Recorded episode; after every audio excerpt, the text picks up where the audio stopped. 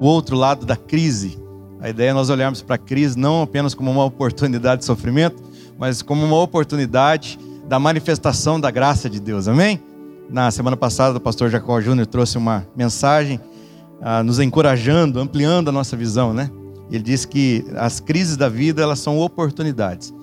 Uma oportunidade de você olhar para cima, de você olhar para Deus, de você buscar em Deus as saídas, né? As respostas para todos os teus dilemas.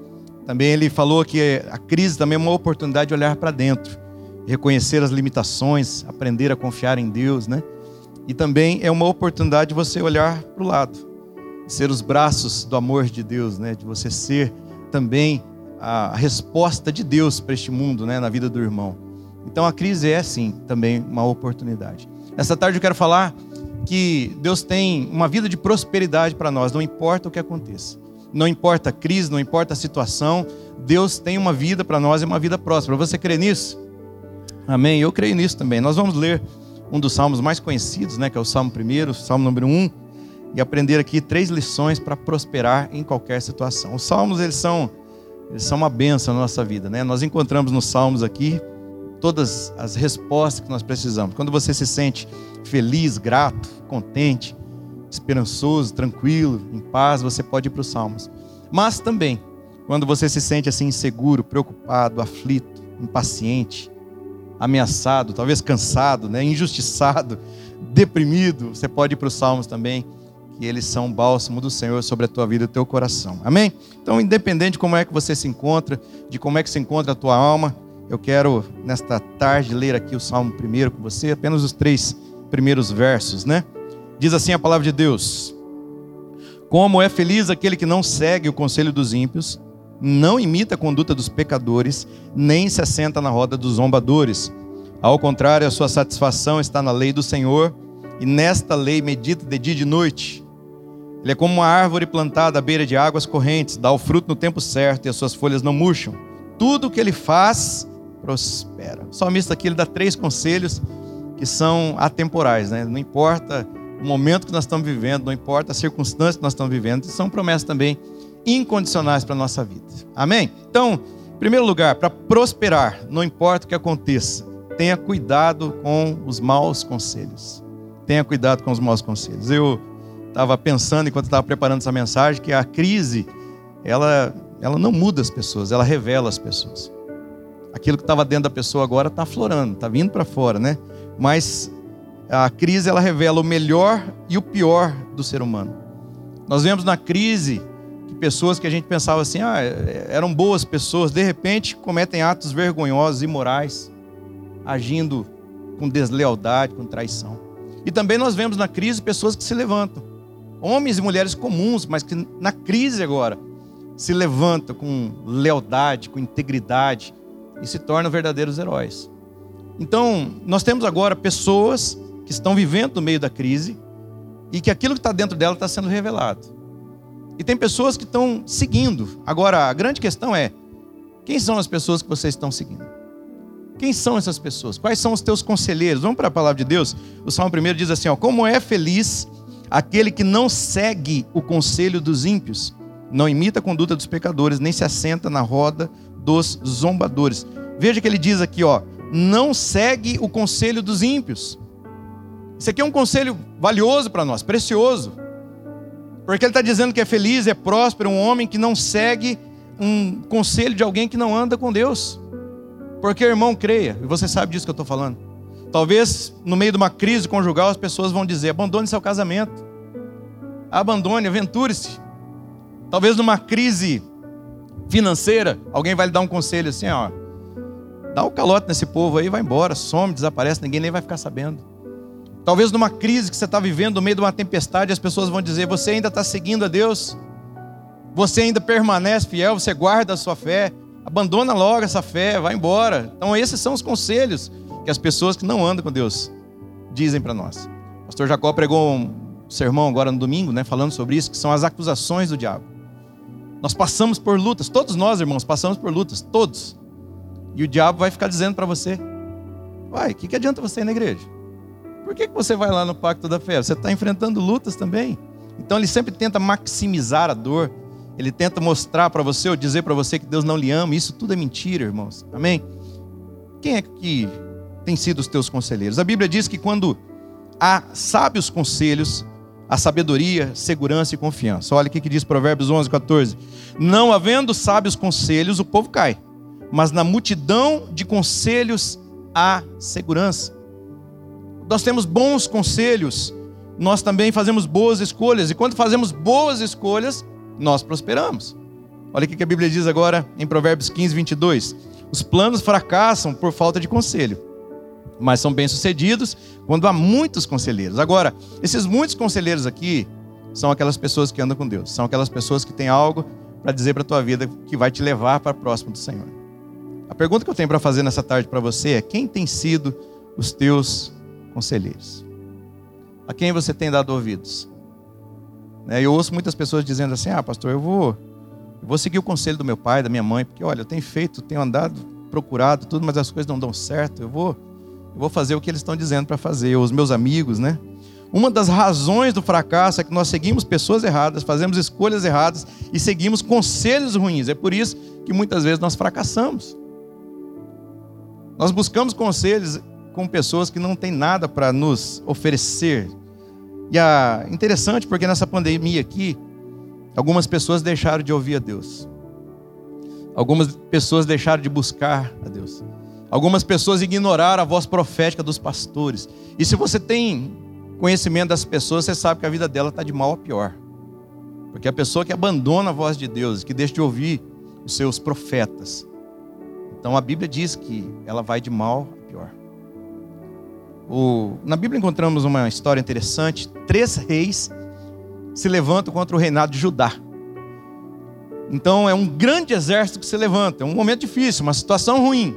Então Josafá, que é o rei de Judá, ele convoca o povo para um jejum. E olha o que diz a palavra de Deus aqui em 2 Crônicas 20, 20. Ele diz: Bem cedo, na manhã seguinte, o exército de Judá saiu para o deserto de Tecoa. No caminho, Josafá parou, chamou a atenção deles e disse: Escutem-me, ó Judá e o povo de Jerusalém. Disse ele: Creiam no Senhor seu Deus e vocês terão sucesso. Creiam nos profetas de Deus e tudo sairá bem. Olha o que ele está dizendo. Não importa se um exército está se levantando contra você, não importa se você está no meio de uma pandemia, ele está dizendo: creiam em Deus e vocês estarão seguros. Creiam nos seus profetas e vocês vão prosperar. Nós não caminhamos por aquilo que nós vemos, nós caminhamos por aquilo que nós cremos. Amém? Não importa. A palavra de Deus, ela diz para nós que nós vamos prosperar. Não importa o momento que nós estamos vivendo. Não importa a situação difícil que nós estamos vivendo, a prosperidade, mesmo diante de uma crise, ela está ligada ao fato de que nós escolhemos seguir a palavra de Deus. Nós escolhemos seguir conselhos de homens de Deus. E é por isso que nós prosperamos. Amém? Se você seguir esses conselhos aí, eu tenho certeza que você vai prosperar também, não importa o que aconteça. Então hoje, se você ouvir a voz de Deus, em nome de Jesus, não endureça o teu coração. Segundo lugar, para prosperar, não importa o que aconteça, permaneça firme nas suas convicções. A tendência quando nós estamos vivendo um momento de crise é a gente ceder é a gente abandonar a fé, é a gente, né? Se a nossa fé ela não está tão fortalecida assim, se não temos muita convicção, a tendência é abandonar. O que o Senhor está dizendo para nós aqui, olha, não mude, não abandone. E, é, em outras palavras, que Ele está dizendo, para prosperar em qualquer situação, permaneça fiel à sua fé. Nós vivemos por convicção, não por conveniência. Tem gente que no meio da crise passa a agir de forma conveniente apenas para não ser rejeitado ou cancelado. Mas quem age por conveniência não prospera. Nós precisamos agir por convicção. O texto diz assim no verso primeiro ainda: Como é feliz aquele que não segue o conselho dos ímpios, não imita a conduta dos pecadores, nem se assenta na roda dos zombadores. Porque o salmista está dizendo aqui que é feliz e prospera aquele que não imita os pecadores, não segue o exemplo daqueles que não querem saber de Deus. Então, irmão, a crise ela não é uma oportunidade para você duvidar de Deus, mas é uma oportunidade para você confiar em Deus. Assim como a tentação não é uma oportunidade para você pecar, mas é uma oportunidade para você demonstrar fidelidade a Deus. Não importa o que você está vivendo agora, não mude, aprofunde as tuas raízes. A pergunta que eu preciso fazer nessa tarde é: você tem permanecido fiel à sua fé? Ou você tem agido de acordo com as circunstâncias? Você é aquela pessoa que, se as coisas estão bem, então você está bem, está firme, está na igreja. Ou se as coisas estão mal, então você abandona a fé. Você já ouviu falar do camaleão? O camaleão ele é um réptil, uma espécie de lagarto, né? E algumas espécies de camaleão eles têm uma característica muito peculiar, que é a capacidade de mudar de cor, de se camuflar, de se mover sem ser notado. Você sabia que tem muito crente camaleão também? É, camaleão. É aquela, aquela pessoa que é, ele tem um comportamento em cada ambiente. Então, se você está na igreja, você é um homem de Deus, você está andando com Deus. Mas se você está, de repente, numa festa de casamento, você já não é mais esse tipo de pessoa. Se você está bem, se tem comida no teu armário, se, se tem dinheiro na tua conta bancária, amém, glória a Deus. Mas se não tem, você já começa a duvidar de Deus e abandonar a fé. Então, a pergunta que eu faço é: que tipo de crente você é? Então, não é o momento de nós imitarmos agora o mundo, nem as coisas que o mundo está vivendo, que está passando para nós. Momento agora de nós obedecermos a palavra de Deus. Veja o que diz Romanos 12, 1 e 2: diz: Portanto, irmãos, rogo-lhes pelas misericórdias de Deus que se ofereçam em sacrifício vivo, santo e agradável a Deus. Este é o culto racional de vocês. Ele diz: Não se amoldem ao padrão deste mundo. Não tomem o formato deste mundo. Não tomem o molde deste mundo. Não cabe em nós. O padrão, a cultura, o jeito deles fazerem as coisas não cabe em nós.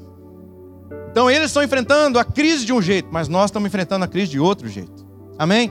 Então não é o momento de nós imitarmos o mundo, mas diz: mas transformem-se pela renovação da sua mente, para que sejam capazes de experimentar e comprovar a boa, agradável e perfeita vontade de Deus.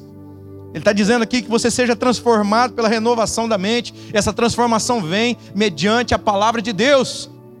Quanto mais nós somos expostos à palavra de Deus, quanto mais nós caminhamos com a palavra de Deus, mais a nossa mente ela é transformada.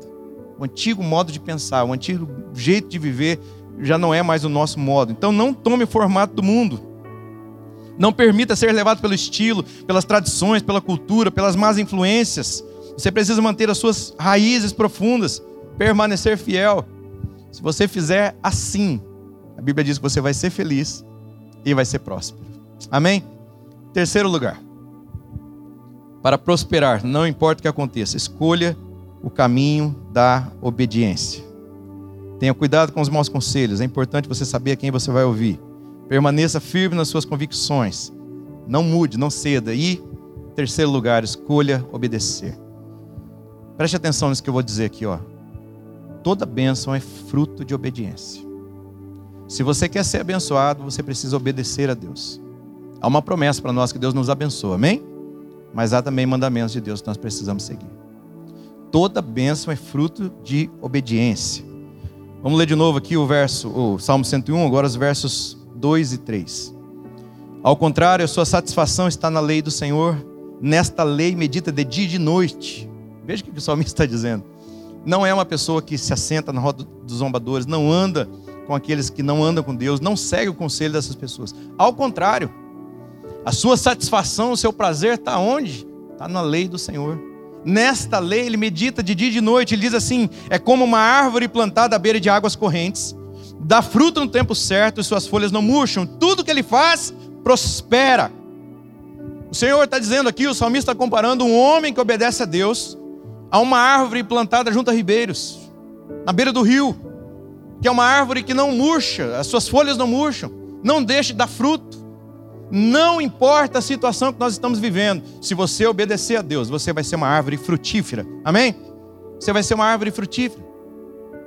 Aqui na cidade de Astorga, aqui meu, meu pai tem um cantinho lá, um pedacinho de terra lá, e no final lá do, do terreno dele passa um rio. E aí tem aquela, aquela mata ciliar, né, aquela matinha em volta do rio, e tem alguns pés ali, tem pé de goiaba, pé de abuticaba, pé de manga.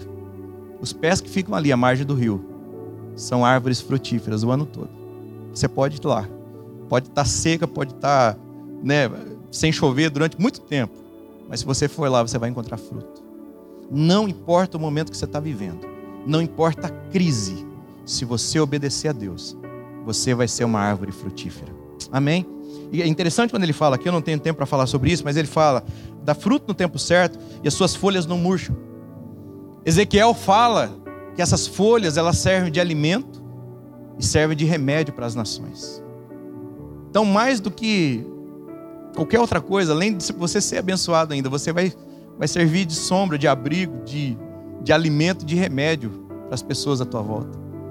Apocalipse fala a mesma coisa, que a árvore que está plantada junto ao trono de Deus e que experimenta das águas de Deus é uma árvore que dá fruto no tempo certo e as suas folhas não murcham. Então, nós que obedecemos a Deus, somos comparados a esta árvore. A desobediência, irmãos, é a maior causa das tragédias humanas. Desobediência. Foi a desobediência que fez com que um homem chamado Saul perdesse o trono. Deus deu uma ordem para ele que durante uma guerra ele deveria aniquilar os amalequitas. Completamente, homens, soldados e os animais inclusive. Mas a Bíblia diz que ele poupou. Ele não matou, ele não obedeceu, ele poupou o melhor do gado. Então quando o profeta vem e repreende o Saul, o rei, e fala assim: "Você fez conforme o Senhor é, mandou que você fizesse?" Saul diz: "Sim." E nós vencemos a batalha. E aí o profeta pergunta: Mas você fez exatamente o que Deus mandou? Ele diz: Sim, exatamente. E aí então o profeta pergunta: Mas essas vacas mugindo aqui, o que são? E então ele dá uma desculpa: Ele diz: Não, sabe o que é? É que nós poupamos o gado para a gente sacrificar a Deus. Sabe o que o profeta fala para ele? Deus não está interessado em sacrifícios. Deus está interessado em obediência. Obedecer é melhor do que sacrificar. Por causa da tua desobediência, você vai perder o teu trono. É a desobediência que faz com que um rei saia do trono para o pasto. Foi o que aconteceu com Nabucodonosor. E é a obediência que faz com que um rei saia do pasto e vá para o trono. Foi o que aconteceu com Davi. A obediência gera bênçãos na nossa vida. Irmão, guarde isso aqui, ó. A crise não é uma oportunidade para você abandonar a Deus, mas é uma oportunidade para você aprender a confiar em Deus. Amém? A crise que nós vivemos não é uma oportunidade para nós abandonarmos a Deus. A crise é uma oportunidade para nós aprendermos a confiar em Deus. Nós andamos por fé, não por aquilo que nós vemos. Então, este é o momento de nós confiarmos em Deus. Nós sabemos que Ele tem o um controle de todas as coisas nas Suas mãos. A pergunta que eu faço nessa tarde é: o que Deus pede de você hoje que você ainda não fez? O que é que Deus está pedindo para você que você ainda não fez? Qual foi a ordem direta que Deus deu para você? E você sabe do que eu estou falando, e você ainda não obedeceu, e você ainda não cumpriu. Então está na hora de você cumprir. Eu quero citar agora três textos aqui que eles ligam a obediência à prosperidade, mesmo em meio às crises. O primeiro deles está registrado em Josué, capítulo 1, verso 8. O Josué, ele é o auxiliar do Moisés, o Moisés sai de cena e o Josué agora assume né, uma grande responsabilidade de conduzir o povo até a terra prometida. Então Deus fala com ele o seguinte, Josué 1,8: não deixe de falar as palavras deste livro da lei e de meditar nelas de dia e de noite, para que você cumpra fielmente tudo o que nele está escrito. Veja, não deixe de falar dessas palavras e de meditar no livro da lei, para que você cumpra fielmente tudo que está escrito. Então ele diz: só então seus caminhos prosperarão e você será bem-sucedido. Se você obedecer, se você guardar os mandamentos do Senhor, se você andar naquilo que o Senhor diz para você andar você vai ser bem-sucedido, você vai prosperar. O segundo texto está em Provérbios capítulo 3, diz assim, versos 1 e 2: Meu filho, não se esqueça da minha lei, mas guarde no coração os meus mandamentos, pois eles prolongarão a sua vida por muitos anos e lhe darão prosperidade e paz. Olha o que ele está dizendo. Não se esqueça da minha lei, mas guarde no coração, ou seja, obedeça. Se você obedecer, sabe o que a promessa está dizendo aqui? Você vai ter vida, prosperidade e paz. Vida, prosperidade e paz para quem obedece a Deus.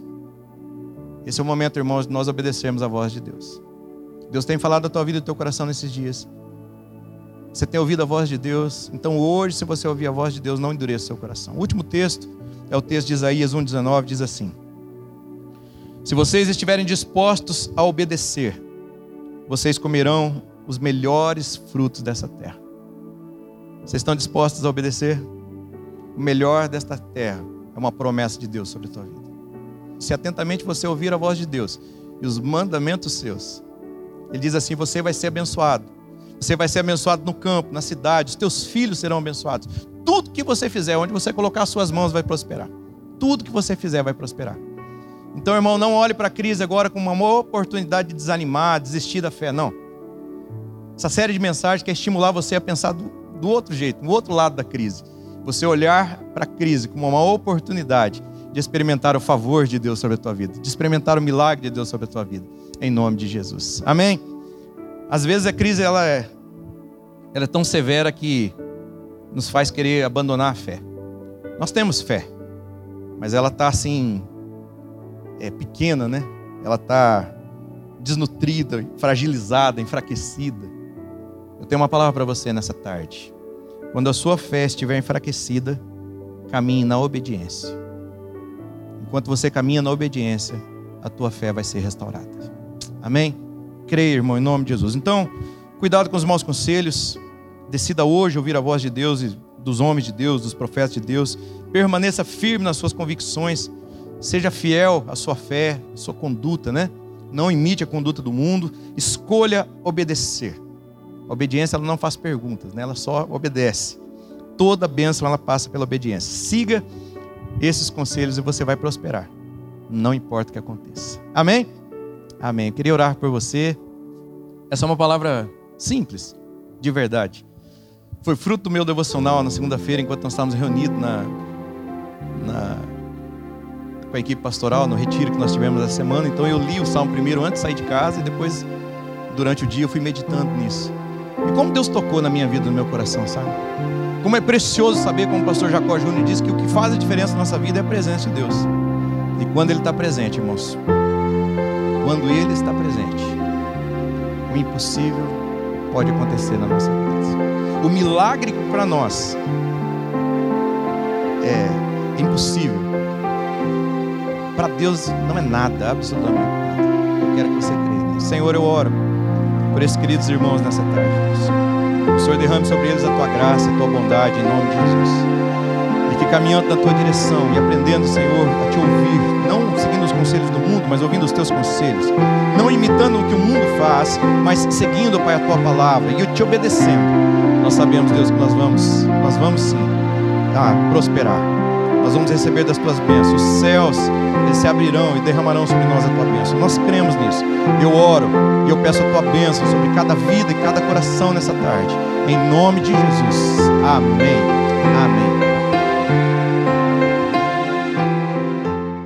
Missionária Central de Maringá